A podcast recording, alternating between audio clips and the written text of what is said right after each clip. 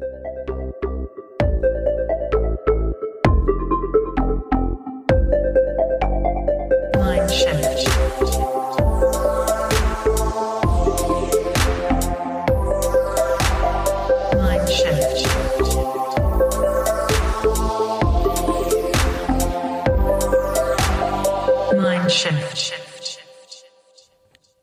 willkommen zu unserer neuen Folge von Handelsblatt Mindshift.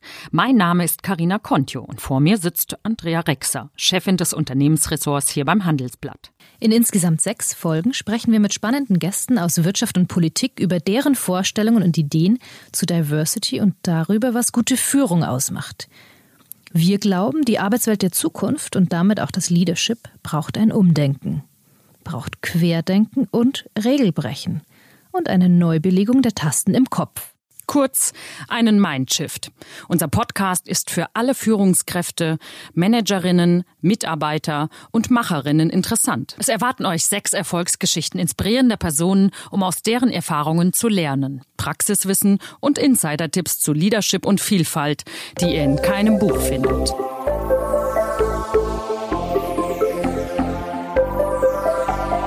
Mindshift. Die Frau, mit der wir heute sprechen, hat einen Job, den es früher überhaupt nicht gab. Das nennt sich modern und dank Digitalisierung Chief Digital Officer. Und genau das ist Vera Schneevogt im Geschäftsbereich Gebäudetechnik bei der Bosch-Gruppe. Dort dreht sich alles um vernetzte Heiz-, Kühl- und Lüftungssysteme im Bürogebäude und um Smart Home-Anwendungen fürs Zuhause. Vera ist eine der wenigen Frauen in Spitzenpositionen, die mit IT zu tun haben. Bevor sie zu Bosch kam, war sie Geschäftsführerin des Fujitsu-Werks in Augsburg. Dass dieses allerdings 2020 schließt, konnte die Managerin nicht verhindern. Rund 1800 Stellen sollen wegfallen. Für Vera Schneevogt, die eigentlich ein sehr humorvoller Mensch ist, war das ganz schön hart. Ja, das hat sie ziemlich betroffen gemacht. Aber sie hat in der Zeit dort auch viel gelernt. Vor allem, wie es ist, als Frau mit stark hierarchisch geprägten Managern aus Japan zusammenzuarbeiten. Und Manager, das bedeutet in Japan natürlich vor allem Männer. Wir wollen jetzt nicht zu viel verraten, aber seitdem meditiert Vera Schneevogt regelmäßig, um in stressigen Situationen gelassener zu bleiben. Das heißt, sie sitzt auch in Meetings vor einem Gegenüber und atmet innerlich viermal tief ein und wieder aus. Sie hat uns auch erzählt, dass sie im Umgang mit richtig schlechten Chefs gerne mal Widerworte gegeben hat und mit ihrer resoluten Art so auch den ein oder anderen Job riskierte. Angefangen hat Vera Schneevogt übrigens bei Siemens, wo sie direkt nach dem Mädchengymnasium eine Lehre zur Industriekauffrau gemacht hat. Sie hat sich dort vor allem ohne Studium und ohne Scheu vor technischen Themen über 30 Jahre lang ganz nach oben gearbeitet. Ihre Vita ist wirklich beeindruckend und das fing schon ganz früh an. Sie hat uns erzählt, dass sie als junges Mädchen statt einem Tanzkurs einen Programmierkurs gewählt hat. So wird man also offenbar Chief Digital Officer bei Bosch. Wir wollten von ihr aber auch wissen, welche Kernkompetenzen denn entscheidend für diesen neuen Job sind. Und welche Fähigkeiten es braucht, um auch im digitalen Zeitalter eine gute Führungskraft zu sein. Genau, denn bei dem ganzen Hype um künstliche Intelligenz darf nämlich eins nicht vergessen werden, wenn man eine gute Führungskraft sein will die emotionale Intelligenz. Hören wir, was Vera Schneevogt dazu zu sagen hat. Sind Sie zufrieden in Ihrem Job? Wie Sie diese Frage beantworten, hängt nicht nur von Ihrem Gehalt ab oder davon, wie spannend Sie Ihre Aufgaben finden. Ein wichtiger Faktor ist Wertschätzung. Wird Ihre Arbeit von Vorgesetzten, Kollegen und Kunden anerkannt? Laut einer aktuellen Studie fühlen sich vor allem junge Frauen im Job weniger geschätzt als ihre gleichaltrigen männlichen Kollegen. Tipps und Strategien, wie man aus der Wertschätzungsfrustfalle rauskommt, gibt es diese Woche bei unserem Partner Leader In. Ein Blick auf die Webseite des Business-Netzwerks für Frauen und Männer, die vordenken, lohnt sich also. Schauen Sie vorbei auf www.leaderin.de. Du hast seit 100 Tagen einen neuen Job und das ist auch wirklich ein neuer Job, sprich einer, den es vorher nicht gab. Du bist Chief Digital Officer bei Bosch Building Technologies. Wie ist es denn so, einen Job zu machen, für den es keine Blaupause gibt? Naja, es gibt natürlich eine Blaupause. Ähm, äh, es ist so, dass, dass dieser Job hier bei Bosch Building Technologies erst zum 1.4.2019 äh, mit mir besetzt wurde. Es ist aber in, in, im Bosch-Konzern in Summe ein Konstrukt, wo es verschiedene CBOs gibt, allen voran an der Spitze der Dr. Michael Bolle, der seit letztem Jahr die CBO- und CTO-Rolle innehat ähm, und der letzten Endes dann auch im Rahmen der ganzen Governance, die man in so einem großen Konzern ja hat, verfügt hat, dass auch die Business Units, und wir sind ja zwar eine eigene GmbH, aber zu 100 Prozent im Besitz von Bosch, dass die Business Units auch Business CDOs haben. Das ist der eine Teil meiner Rolle. Der ist jetzt neu für, für, die, für die Firma hier und auch für die, für die, äh, wie das gestaltet wird. Und das ist ja meine Aufgabe, auch das zu gestalten. Und zeitgleich bin ich, was vielleicht gar nicht so unwichtig ist, was mir nämlich eine andere ähm, Sicht auch nochmal von den, von den Business Units herbringt, bin ich ja auch für die gesamte Entwicklung verantwortlich. Also das heißt die, die übergreifende Entwicklung, die technische Entwicklung. Und die Kombination von beiden macht den Reiz für mich und auch für das Unternehmen in diesem Job aus. Hm. Aber ist es nicht so, dass dein Job darin besteht, äh, allen anderen Units oder Managern reinzuquatschen? Also wie macht man das, ohne dass man sich mit den anderen äh, total verscherzt? Naja, also ich glaube, das Wichtigste ist, dass man auf der einen Seite eine gefestigte Persönlichkeit hat und weiß, was man kann und was man nicht kann. Ich bin ja eher dafür bekannt, einen eher kooperativen Führungsstil zu führen und habe letzten Endes ähm, ja auch eine ganze Reihe von, von Erfahrung ähm, im, im Umgang mit verschiedensten äh, Organisationen, sowohl realen wie virtuellen. Ähm, und äh, die, die Erfahrung bei mir ist ja insbesondere kommend aus Transformationsprozessen. Ich habe sehr viel Wandel gemacht in verschiedenste Richtungen. Ähm, und da glaube ich, äh, ist es weniger ein Quatschen, sondern es ist letzten Endes ein Moderieren, Zuhören, Verstehen, neue Sichtweisen reinbringen und letzten Endes viele äh, Menschen als virtuelles Team äh, zusammenzubringen. Du hast gerade gesagt, dass das zum ersten Mal, beziehungsweise das hast du vorher schon mal gesagt, dass jetzt in deiner Situation, du hast zum ersten Mal in deinem Leben eine Chefin. Ähm, ja. Warst selber ja immer die Chefin. Ähm, zum einen möchte ich gerne wissen, wie ist das jetzt für dich in dieser Rolle? Und äh, zum anderen, ähm, als Chefin, die du ja selber auch bist für dein Team, ähm, welche Fähigkeiten braucht es im digitalen Zeitalter, um eine gute Führungskraft zu sein? Ja, wir haben ja hier eine ganz wundervolle Situation. Tanja Rückert, die meine Chefin ist, ähm, ist ja seit auch ungefähr einem Jahr bei, bei Bosch Business Technologies. Und ähm, es ist tatsächlich so, dass wir uns vorher schon kannten. Wir waren Geschäftspartner und haben uns über verschiedene Dinge vorher kennengelernt.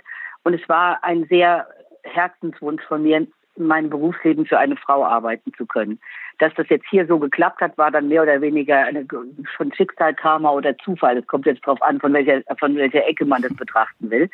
Es ist total witzig. Also es ist so anders für mich, für eine Frau zu arbeiten, ähm, weil ich ja selbst ähm, mich kenne, wie ich als Chefin bin. Und manchmal entdecke ich mich dann wieder in Tanja und denke, oh Gott, hoffentlich war ich nicht so in manchen Situationen. Oder, Mensch, super, so kommt das jetzt also tatsächlich an.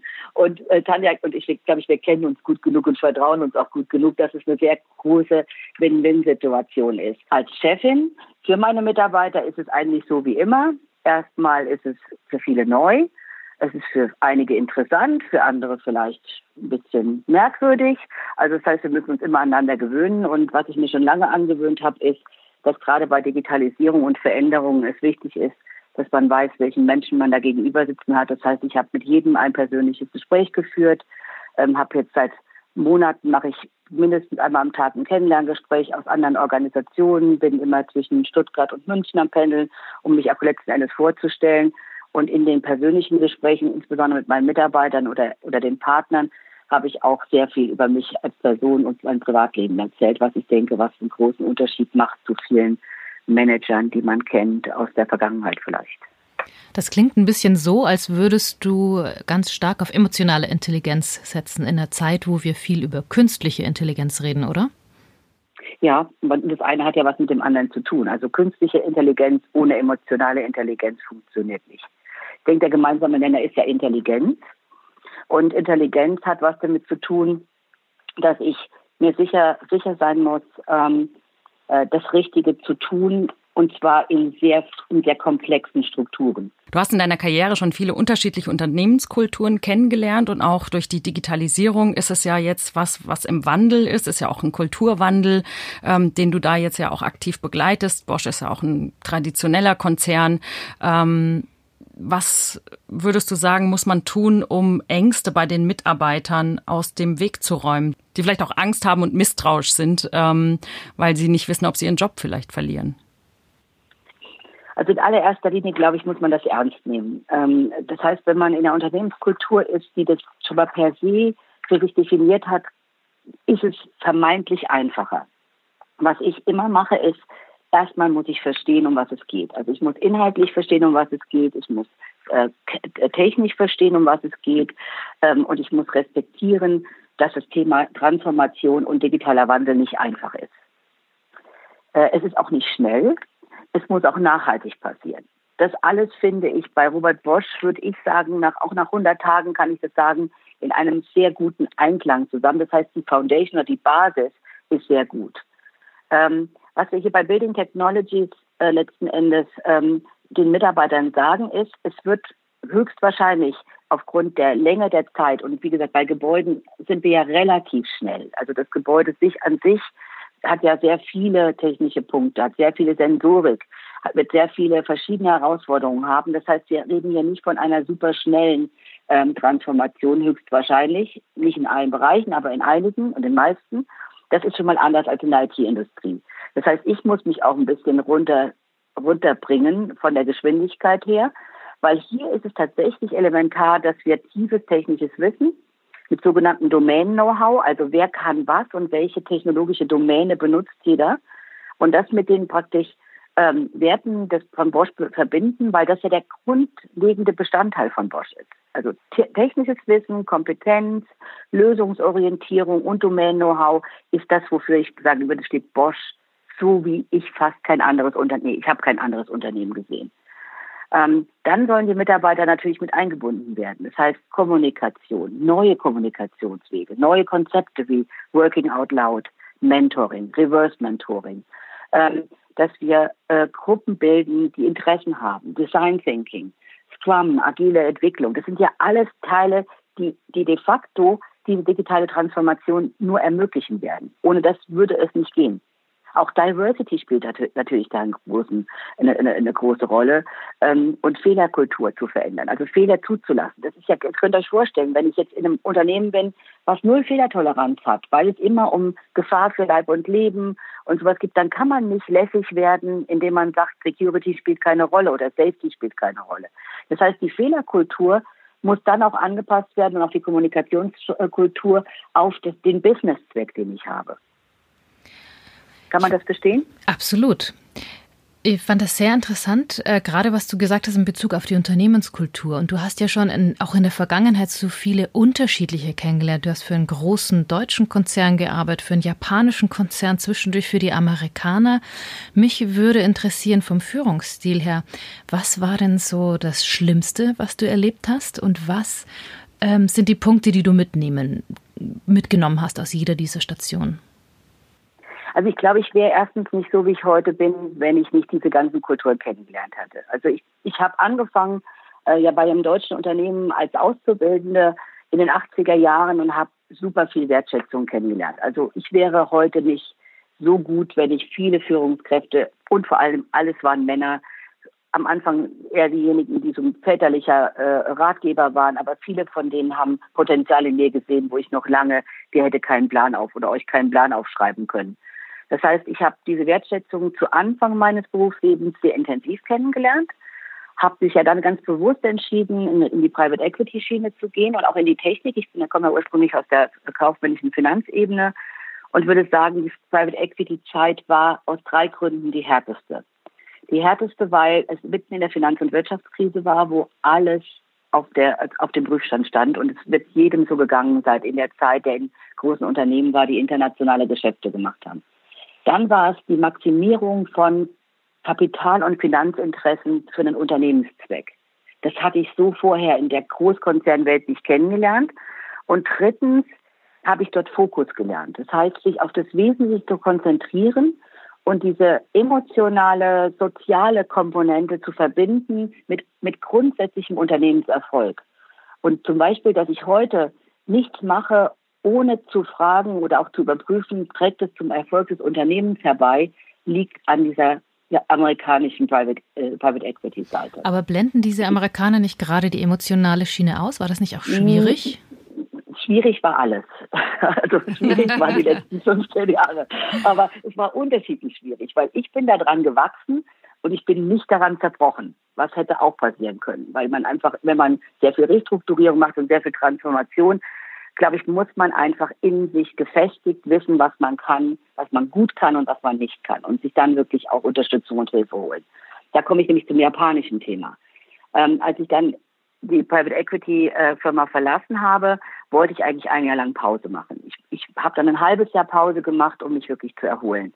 Was daran lag, dass es auch privat einige Veränderungen gibt. Ich bin in dieser Zeit der, der Finanz- und Wirtschaftskrise auch noch zum ersten Mal geschieden worden, habe dann wieder geheiratet. Ich habe eine Reihe von persönlichen Veränderungen auch in diese Veränder also sehr veränderungsintensive Zeit gelegt. Ähm, was im Rückblick ein bisschen wahnsinnig war, aber auch wahrscheinlich die, die absolute Selbstbereinigung der Dinge, die mir einfach wahrscheinlich selbst irgendwo als, als Barriere äh, äh, da waren. Hm. Und dann bin ich zu den Japanern gekommen und wurde dann halt komplett äh, in eine asiatische Kultur gebracht, die so langsam entschleunigt, gründlich ist, okay. dass ich das als allererstes Mal als totalen Urlaub empfunden habe. Das erste Jahr war nur schön und ich dachte, Gott, sowas gibt es auch noch. Lass uns nach Japan gehen. ja, also zum Entschleunigen und für den Urlaub kann ich das sehr empfehlen. Mhm. Das klingt nach einem Aber. Aber was dann natürlich innerhalb der nächsten paar Jahre passiert ist, ist, dass man sagt, auch das alleine ist nicht das Glückseligmachende, weil am Ende besteht das meiste im Geschäftswegen aus guten Kompromissen. Und Kompromisse liegen darin zu sagen, wie kann ich Unternehmenserfolg und Geschwindigkeit relativieren wie kann ich das Beste rausholen aus, wie gesagt, Produkten, Kunden, Technik, Mitarbeitern, um den Unternehmenserfolg nachhaltig zu gestalten. Und wenn ich jetzt sage, in Japan ist halt alles sehr langsam, super männlich, nicht wirklich global, ähm, sehr anstrengend, weil die Abstimmungsprozesse sind unendlich lange, war das eine Erfahrung, die hatte viel Gutes zu erkennen, wenn ich eine Entscheidung getroffen habe mit meinem Management-Team, insbesondere in Japan, dann war die nachhaltig, die wurde auch nicht mehr geändert. Das war ja bei Amerikanern genau das Gegenteil. Aber es dauert aus meiner Sicht einfach viel zu lange und ist viel zu undivers. Was mich dann zurückführt zu meinem heutigen Job und es war einer der Entscheidungskriterien. Ich habe mir das nicht leicht gemacht, weil ich habe das ja sehr, sehr bewusst auch überlegt, wann, wann ich dort ähm, eben weggehen werde ähm, bei Fujitsu und ähm, wann ich eben bei Bosch dann anfangen werde dann habe ich mir eben auch wirklich nochmal die Unternehmenskultur und die, die Reise, die hier vorliegt, angeschaut und bin eigentlich gefühlt zu meinen Wurzeln zurückgekehrt, aber mit 35 Jahren Berufserfahrung dazwischen und mit viel Lebenserfahrung und mit viel Managementerfahrung und Risiko- und Krisenerfahrung, die mich heute, glaube ich, ein anderer Mensch sein lassen im Herangehen an, an einen Job, wie ich das heute mache. Gibt es was, was du aus Japan mitgebracht hast für deine persönliche Art, so ähm, im Job gelassen zu bleiben? Ja, also Meditation und Atemtechnik, definitiv. Also äh, in langen Meetings, auch wenn es schwierig ist und verhandeln. Ich habe ja viel auch mit Betriebsräten und, und Gewerkschaften verhandelt, bewusste Pausen einzulegen, sich runter zu, zu, zu bringen, wenn man ganz oben ist in der Emotion, nämlich sehr ärgerlich, hm. das nicht rauszulassen. Wie muss man uns das vorstellen? Du gehst du da auf die Toilette und machst Atemübungen? Ja, genau. Oh, okay. Das. Ist das so eine 4, 3, 2? Also ich habe von einer Technik mal irgendwie gehört, dass man wirklich irgendwie dreimal einatmet, vier Atemzüge, also viermal irgendwie so aus und dann und dann ist man so darauf fokussiert und ist nicht mehr so ganz auf das, was einen gerade total sauer macht oder denkt so, was erzählt der Kollege da mit seiner blöden PowerPoint-Präsentation. Ähm, kann sehr nützlich sein.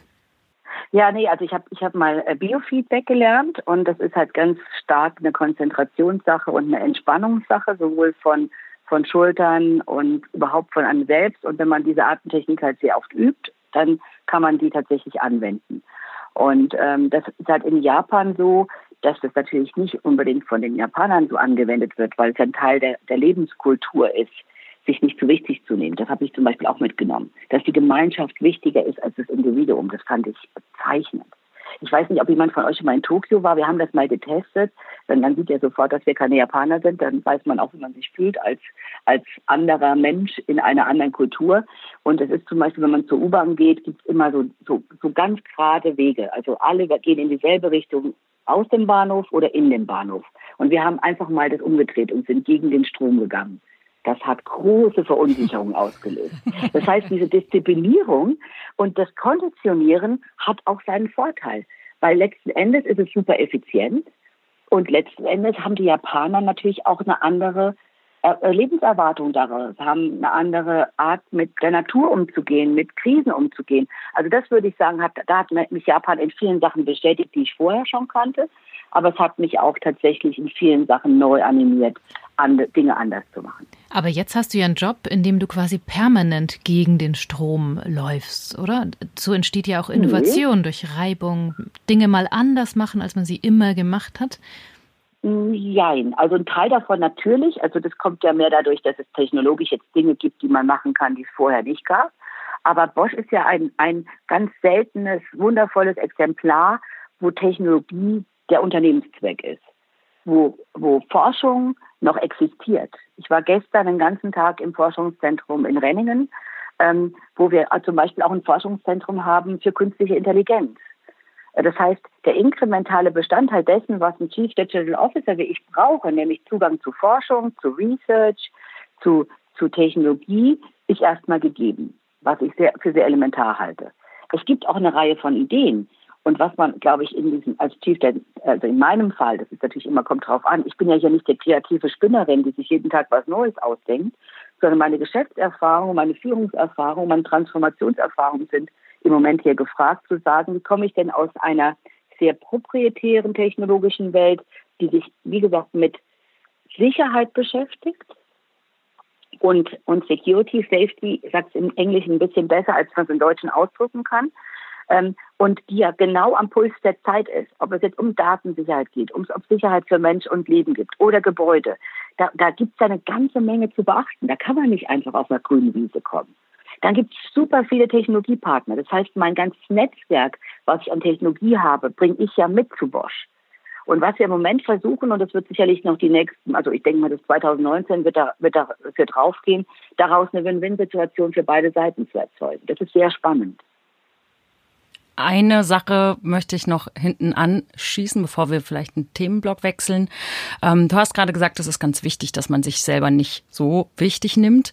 Ähm, es gab mal eine Studie von Kienbaum, da hieß es, wenn der Chief Digital Officer seine Arbeit richtig gut macht, dann schafft er sich eigentlich selber ab und macht sich überflüssig. Ähm, Siehst du das auch so in deiner Position, in dem Unternehmen? Sicherlich nichts, was man pauschalisieren kann. Ich sehe das so. Weil es gibt ja bestimmte Chief-Rollen, die, die sind nur temporär. Ich weiß nicht, es gab den Chief Marketing Officer lange Zeit nicht. Es gab den CIO erst spät. Es gab, gibt jetzt einen Chief Innovation Officer und einen Chief Digital Officer, wo man sich fragen kann, muss man wirklich zwei besitzen? Es kommt, wie gesagt, auf das Unternehmen an. Aber ich glaube, bei der digitalen Transformation hat sich ein Chief Digital Officer äh, praktisch obsolet gemacht, wenn die Transformation gelungen ist und damit in allen Unternehmensteilen und bei allen Mitarbeitern, Partnern und Kunden das als äh, integraler Bestandteil der Geschäftsbeziehung gesehen wird. Aber und kann so eine Transformation, ein ja, aber kann so eine Transformation jemals abgeschlossen sein? Ist das nicht irgendwie, sind wir nicht immer irgendwo auch im Wandel? Ja, der Wandel ja, aber eine Transformation oder eine Disruption ist es ja eigentlich. Also wir reden ja sogar von einer Disruption, weil wenn man sich zurückversetzt in das 19. Jahrhundert nach der Erfindung der Dampfmaschine ist ja das Internet eigentlich die nächste ganz große Disruption. Und das Internet war ja erstes Internet für Daten und Menschen und ist es jetzt für Dinge. Und ich glaube, das Internet der Dinge kombiniert mit den technischen, also mit den Rechenmöglichkeiten, die heute Computer haben, und der, dem, dem, dem Business-Verständnis und dem künstlichen Intelligenzverständnis äh, und die Dinge miteinander zu vernetzen, ist eine Disruption, das ist keine Transformation. Ich habe schon zu viel Transformation gemacht, um zu sagen, hier gibt es mal diesen Unterschied. Das heißt, hier braucht man eine, eine Rolle wie den, äh, wie den Chief Digital Officer, um diese Disruption in eine Transformation zu, vielleicht zu überführen. Und dann ist es einfach Unternehmenszweck, weil ich halte überhaupt nichts davon, permanent Projekte zu haben, sondern Kultur ist ist jeder, jedes Menschensache. Und es fängt beim Chef oben an und geht runter bis zum, bis zu jedem Mitarbeiter. Jeder hat seine Rolle. Und nur wenn ich kulturell eine Transformation geschafft habe, kann ich letzten Endes auch bestimmte Rollen wieder verändern oder aufgeben sogar. Du hast gerade gesagt, es fängt beim Chef an. Und ähm, ich erinnere, erinnere mich, dass du auch in einem Gespräch mal gesagt hast, dass du auch schon richtig schlechte Führungskräfte erlebt hast. Woran machst du das denn fest? Also ganz einfach. Ich, ich reagiere, warum auch immer, super allergisch auf Respektlosigkeit. Wenn, wenn ich einen Chef hatte, der meine Fähigkeiten nicht respektiert hat und meine Expertise und mich als Mensch nicht respektieren konnte, warum auch immer, ähm, dann hat das einfach nicht funktioniert. Ich glaube, ich bin mittlerweile Profi genug, dass ich das eine Zeit lang aushalte, aber nicht mehr sehr lange. Meine, meine äh, Kulanzzeit ist massiv nach unten gegangen, das auszuhalten. Von daher halte ich es gerade in so einer, in so einer, in so einer Zeit des Wandels auch wichtig, dass man eben diese Rollen auch nochmal neu definiert. Also das, das ist ja eine andere große Veränderung, dass die Hierarchien flacher werden, dass man gerade in Entwicklungsteams über Scrum und Scrum-Teams hierarchische Entwicklungsstrukturen in flache Hierarchien verändert. Jetzt überlegt euch mal in einem, in einem Unternehmen, was über 100 Jahre alt ist, was das erstmal für eine Message ist. Da ist die eine, ein Drittel sagt Hurra, genau das wollte ich immer schon. Ein Drittel sagt, um Gottes Willen, hoffentlich passiert das nie. Und das mittlere Drittel ist entscheidend, weil es entweder in die eine oder in die andere Richtung ausschlägt. Und, und das ist die Herausforderung, die man dann hat, wenn man so eine Transformation hat. Und bei Bosch wird es tatsächlich gelebt. Ich habe gestern ein Meeting erlebt, wo das genauso war, wo man sich hinstellt und sagt, das Thema müssen wir gemeinschaftlich lösen. Wir haben eine Idee, aber wir wissen nicht, ob sie gut ist. Wir wollen das mit euch als Geschäftsbereich diskutieren. Also da ist auch viel Japan in Bosch drin, in diesem Sozialisieren und in diesem Austauschen und nicht in diesem Befehlen. Lass mich die Frage nochmal andersrum stellen. Woran merkt man denn, dass eine Führungskraft eine gute Führungskraft ist? Hat das auch damit vielleicht zu tun, dass man als Führungskraft die Menschen mögen muss? Ja, definitiv. Also äh, Menschen nicht zu mögen, disqualifiziert einen Führungskraft sein zu können. Ich weiß nicht, ob ich euch das schon mal erzählt habe, aber äh, ich hab, hatte meinen Kollegen irgendwann irgendwo, ist auch völlig un unwichtig, der ungefähr 1000 Mitarbeiter geführt hat und sagte, eigentlich kann ich Menschen gar nicht leiden. Oh Gott. Und dann sage ich, bist du crazy? Wie kannst du denn so einen Job machen? Ja. Und hat mich wirklich bis heute, das ist glaube ich 20 Jahre her, hat mich, ich kann mich heute noch an die Situation ganz genau erinnern, dass ich total schockiert war. Hm. Und ich glaube, das ist bei mir gar kein Problem. Ich mag Menschen. Ich mochte immer schon mit Menschen zusammenzuarbeiten und das ist für mich kein Ding. Das ist für mich eine sehr interessante, spannende Reise zu entdecken, was es für unterschiedliche Menschen, Talente und, und Fähigkeiten gibt. Aber oft ist es ja so, dass derjenige Chef wird, der die besten Zahlen liefert oder in unserem Fall, der den besten schreiben kann, der sozusagen immer das am besten kann, woran sie gerade arbeiten. Das und nicht den wir alle am liebsten haben. Nicht das richtige Selektionsmerkmal, oder? Also ich meine, ich bin ja nicht jedermanns Freundin und das muss ich auch nicht sein. Ich habe ja eine Familie und eigene Freunde. Ich brauche jetzt keine Kollegen und keine Chefs und keine Mitarbeiter als Freunde. Und ich bin auch, habe auch eine Seite, die ist sehr klar, sehr bestimmt und sehr wird auch eingesetzt, wenn notwendig. Weil mit mit Prinzess Charming kann ich hier nichts reißen. Das ist das ist vollkommen klar. Ähm, aber ich glaube, es ist ein Unterschied, ob man die Würde eines Menschen respektiert oder nicht. Und insbesondere, wenn ihr euch daran erinnert, dass ich ja sehr viel Restrukturierung gemacht habe, habe ich den Leitsatz eines meiner ersten Chefs, ich glaube, ich weiß noch, das muss 1988, 89 gewesen sein, hat er zu mir gesagt, Vera, wenn du mal auf der anderen Seite sitzt und du musst jemandem was Unangenehmes, eine Bewertung oder sonst was haben, denk immer dran, dass du denjenigen so behandelst, wie du selbst an dieser Stelle behandelt werden würdest. Mhm. Und es war wahrscheinlich neben meiner christlichen Erziehung und meiner sehr politisch geprägten Erziehung ein Schlüsselsatz. Und in jedem Gespräch habe ich mir kurz vorher diesen Satz vor Augen gerufen. Und dann geht das auch. Weil es ist ja eine Einstellungssache, dass die anderen befördert werden. Das habe ich bei Private Equity verstanden, zumindest teilweise. Alpha-Tiere, insbesondere männliche, sind evolutionär dazu geeignet, in, im Sinne der meisten Menschen, dass sie was reißen können. Das hat auch bestimmt auch ganz Zeit lang gestimmt. Und dieses Zahlengetriebene hat uns ja genau dahin geführt, wo wir heute sind. Nämlich an so einem Scheideweg kann ich nur mit finanziellen Kennzahlen arbeiten? Nein, muss ich natürlich, weil der Erfolg meines Unternehmens, der muss messbar sein. Menschen wollen Erfolg haben. Anders, das habe ich noch in meinen, all den über 30 Jahren nirgendwo gesehen, dass hm. jemand keinen Erfolg haben möchte. Aber äh, wie ich diesen Erfolg äh, herstelle und generiere, da finde ich, ver verändert sich schon was. Guck mal, dass jemand wie ich an so einer Funktion ist, muss doch Beweis genug dazu sein, dass es auch andere Kriterien gibt, die man zugrunde legt. Du meinst, die Zeit der Alpha-Tiere ist vorbei? Der männlichen Alpha-Tiere? Jein. Ich, ich, würde es hoffen. Also wenn ich mir was wünschen könnte, würde ich mir wünschen, dass ich das noch erleben würde, dass es so non-divers ist. Ja, dass es sag, so einseitig ist. Ja, sag mal, du bist äh, ja auch in überwiegend eigentlich in männlichen Domänen unterwegs gewesen. Ähm, hast du es da als Vor- oder Nachteil empfunden, dass du eine Frau bist? Ich würde mal sagen, bis ich angefangen habe, Senior Manager zu werden, war es nur ein Vorteil weil ich war immer diejenige, die, mit der man gut zusammenarbeiten konnte. Ich hatte kein Problem mit Männern, habe ich bis heute nicht.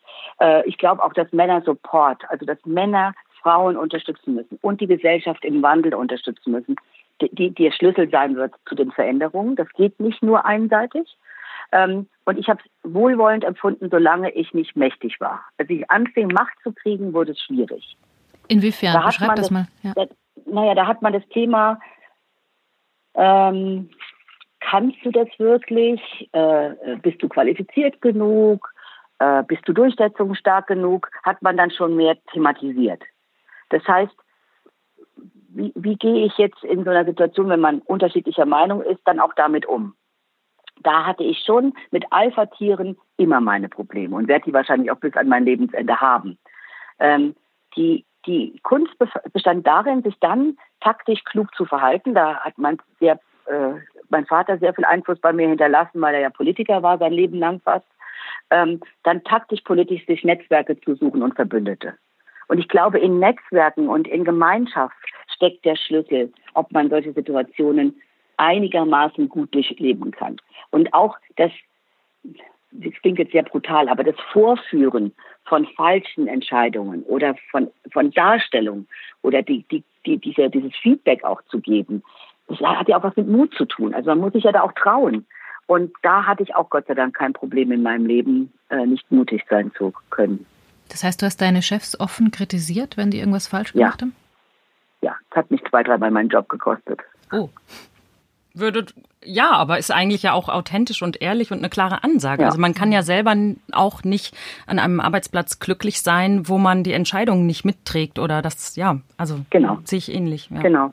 Genau. Und man kann das ja auch forcieren. Man kann das ja auch umdrehen und sagen, ich brauche gar nicht entlassen zu werden, sondern ich gehe von mir selbst und sage, jetzt ist die Zeit, da ist es gut, sich zu verändern.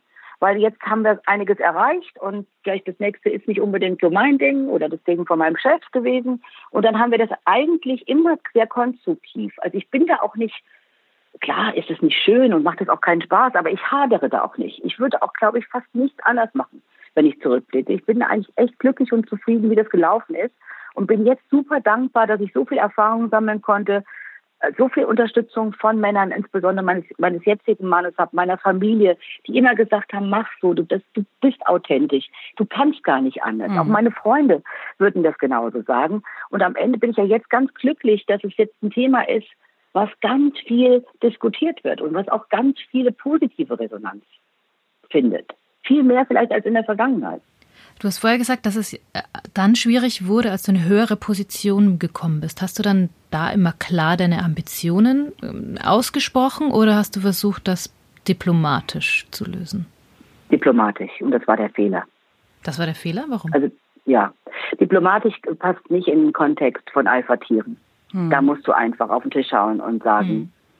Hier bin ich. Und das ist nicht unbedingt mein Ding. Ich habe das dann gelernt aus anderen Gründen, dass man mal dann zum richtigen Zeitpunkt auch ganz klar sagen muss. Aber diese Ambition, die jetzt auch sehr männlich belegt ist in vielen Unternehmen, ähm, dass ich einen ganz klaren Karriereplan hatte, dass ich sage, egal was passiert, das ist der Plan und den verfolge ich, das hatte ich nie. Ich denke gerade nach, ähm, es ist, kann ja auch nicht die Lösung sein, dass man als Frau versucht, männliche Verhaltensweisen sich anzutrainieren, um weiter nach oben kommen zu können. Ähm, was würdest du empfehlen? Also ich würde als allererstes empfehlen, sich das Umfeld, in dem man arbeitet, ganz genau anzugucken, bevor man einen Job annimmt. Zu sagen, ist das wirklich ein Umfeld, in dem ich so, wie ich gerne arbeiten möchte, mit Zugeständnissen. Es geht, man kann sich nicht entfalten und dafür sind wir auch nicht in, in, so, einem, in so einem Arbeitsumfeld. Aber ich würde mir das angucken immer und sagen, ist es das, wo ich denke, da komme ich zu 80 Prozent wirklich in das, was ich gerne machen möchte. Hm. Dann muss Klarheit da sein, dass ich sage, ich bin divers, ich bin kein Mann. Wieso sollte ich mich denn so verhalten? Das, sich aber damit auseinanderzusetzen, was sind dann die Stärken und Schwächen, Komplementärtaktiken zu finden und zu sagen, ich kann das besonders gut und du kannst das besonders gut und warum tun wir uns nicht zusammen? Und dann, wenn das nicht der Fall sein kann und man trotzdem aber diesen Job so cool findet, dass man ihn machen will, dann muss man sich von Anfang an Verbündete suchen. Netzwerke, die einen auffangen. Und es müssen nicht die offensichtlichen sein. Das sind ganz oft die subtilen, inoffiziellen Netzwerke, helfen einem dann auch, man haben mir ganz oft geholfen in kritischen Situationen, dass ich einen Schritt zurückgetreten bin und andere für mich das Thema geregelt haben. Du hast dich äh, früh für einen Programmierkurs entschieden statt einem Tanzkurs, ist das richtig? Stimmt, ja. Kannst du ein bisschen erzählen, warum du das gemacht hast? Das ist ja nun mit 14, 15, ich weiß nicht genau, wie alt du warst, ja nicht so die logische Entscheidung, oder? Nicht so das, was man erwartet. Naja, ja. ist, ist, das die, ist das die Vera-Logik meines Lebens. Die Vera-Logik. Also äh, es ist tatsächlich so, dass in meinem Umfeld also äh, keiner wirklich Techniker war. Meine Eltern nicht, meine Großeltern nicht. Äh, aber irgendwie hat mich Technik immer fasziniert. Also mich hat immer Fußball fasziniert zum Beispiel und ähm, Dinge irgendwie zu bauen oder meinem Vater zu helfen, das fand ich immer irgendwie spannend. Äh, und ich habe auch gemerkt, dass so eine Technik, so ein Computer, was da so kommt, habe ich so, ich bin ein sehr intuitiver Mensch, dass das irgendwas Cooles sein könnte. Dann haben, haben wir, wie, wie das natürlich jedes ähm, äh, gute Mädchen in einem Mädchengymnasium macht, einen Schreibmaschinenkurs zuerst gemacht, weil man weiß ja nie, was man danach macht. Und dann hat irgendwann mal jemand in der Volkshochschule gesagt, hey, es gibt hier einen Programmierkurs. Und dann habe ich gesagt, das möchte ich gerne mal angucken. Dann bin ich da hingegangen, ganz alleine, und habe was programmiert. Das war so eine Mickey Maus am Ende auf so einem riesen Plotter ausgedruckt. Die hatte ich auch, ich weiß, vielleicht ist die auch noch irgendwo. Und zeitgleich haben alle anderen Mädels angefangen, ihre Tanzkurse zu machen. Mhm. Und ich sage, ich, also tanzen war nicht unbedingt meine, meine Kernkompetenz. Ähm, und dann habe ich äh, aber irgendwann gedacht, Vielfalt bedeutet ja auch, sich wenigstens das mal anzugucken. Meine Freundin, die ich heute noch meine beste Freundin ist, hat dann gesagt, geh doch einfach mal mit. Also, da ich ja neugierig bin, äh, bin ich da mitgegangen und habe tatsächlich hm. sogar zwei Tanzkurse gemacht das heißt, und einen Abschlussbad. Du kannst jetzt auch Walzer, super. Ich habe es gemacht, ja. Walzer und Webseiten programmieren. genau. Ähm, sag mal, ein neues Businessmodell. Ja, ähm, es ist ja nach wie vor ganz wenige Frauen in der IT-Branche, vor allen Dingen in den, in den Führungsetagen. Ähm, du hast den Einstieg, sag ich mal, über den Programmierkurs gefunden. Ähm, was kann man tun, um auch mehr Frauen eigentlich so für den Bereich zu begeistern?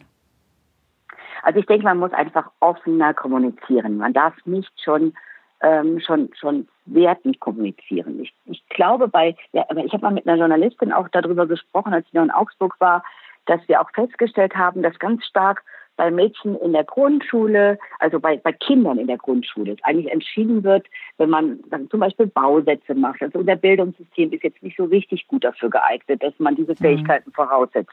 Dass man hergeht in der Pubertät, wo Mädchen ja in Gruppenzwang anfangen zu unterliegen. Und wer will denn schon anders sein? Also ich hatte jetzt da vielleicht Glück, weil ich mit 15 die Schule gewechselt habe. Wir sind da umgezogen und kam einfach in eine Gruppe rein. Ich weiß nicht, wie das gewesen wäre, wenn ich in meiner alten Schule geblieben wäre. Da waren gemischte Klassen, ob das dann nochmal hätte eine andere Rolle gespielt, weil man ja zugehörig sein möchte. Das heißt, ich bin zwar sehr irritiert über das Thema Instagram Influencer, aber letzten Endes ist es wenigstens eine technologische Plattform, die man benutzt. Und wenn man jetzt noch programmieren würde, statt nur Schminke zu zeigen, wäre ich ganz glücklich, weil dann könnte man ja ein paar Filmchen äh, äh sagen, wie ist es, wie cool ist es, einen Algorithmus zu programmieren, zum Beispiel, um eine Bildungs-App zu machen, die ich dann in der Schule wieder einsetzen kann. Vielleicht Oder einfach Entschuldige, vielleicht wäre das die Idee für Bosch, äh, einen Instagram-Kanal zu eröffnen mit so baut man dies und das. Veras tatsächlich, Welt. Tatsächlich, ja, genau. gibt es, nein, nein, tatsächlich gibt es das auch schon. Intern oh. gibt es YouTube-Videos, äh, wo man sich was angucken kann. Also das ist sehr viel moderner, als ihr vielleicht denkt. Ist, ich dachte so wirklich für, cool. für Jugendliche, für draußen, nicht nur für drinnen. Ja, um, ja, genau. Weil ja, meine, also mein, ich habe meine, meine Schwägerin hat zwei kleine Jungs, die sind jetzt so vier mhm. und die haben schon mhm. solche kleinen ähm, ja, Spielzeug-Akkuschrauber und sowas von Bosch, so den ganzen genau. Kram. Ne? Ja, ja genau, ähm, genau. Das ist aber für Jungs. Und was hat Bosch für mhm. Mädels? Spielzeug. Da kommt ein rosa Aufkleber ja. drauf. Ja, ich will einfach rosa das gemacht. Das kommt was.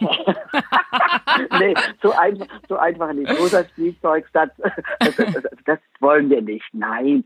Also, was ich zum Beispiel ganz cool finde, ich will das jetzt mal testen, ähm, weil wir haben ja hier auch eine Reihe von Frauennetzwerken und wir haben verschiedene Diversitätsnetzwerke innerhalb Bosch, dass wir mal an uns selbst ausprobieren, zum Beispiel diese Lego-Baukästen. Ich baue einen Roboter. Wie, wie, wie löst das auf? Ich habe zum Beispiel eine Freundin von mir ist Grundschuldirektorin in Rheinland-Pfalz, wo ich ja herkomme. Mhm. Die hat zum Beispiel so eine ganze äh, ganze Partnerschaft mit mit verschiedenen Unternehmen gemacht, die ihr ermöglichen, dass die Kinder in der Grundschule schon egal wer, wer sie sind und woher sie kommen, ähm, programmieren können und zusammenbauen können. Und ich glaube, das sind so Sachen, wo dann so ein werteorientiertes Unternehmen, wie wir das sind, wahrscheinlich einen viel schnelleren Zugang hat zu diesen Dingen, als jemand, der jetzt aus einer ganz anderen Richtung kommt. Und dazu bin ich jetzt zu kurz bei dem Unternehmen, um zu sagen, mhm. was es alles schon gibt. Also da gibt es wahrscheinlich mehr, als ich jetzt im Moment tatsächlich sehe. Aber ganz bestimmt die Offenheit, da eine ganze Menge mehr zu machen. Ich wollte sagen, den Rest baust du einfach dazu. Oh, danke der Ehre. Ich glaube nicht, dass ich das, dass ich das, dass ich das schaffen kann. Ah, oh, schön. Okay. Ja, ja, genau. Wir sind eigentlich mit den Fragen soweit durch. Du hast deine 100 Tage bald geschafft. Ähm, wie geht's dir denn da eigentlich? Gut, sehr gut. Der coolste Job, den ich bis jetzt in meinem Leben gemacht habe. Großartig. Ja, dann bleibt uns nur noch herzlichen Dank zu sagen für das Gespräch. Sehr gerne. Danke euch. Tschüss.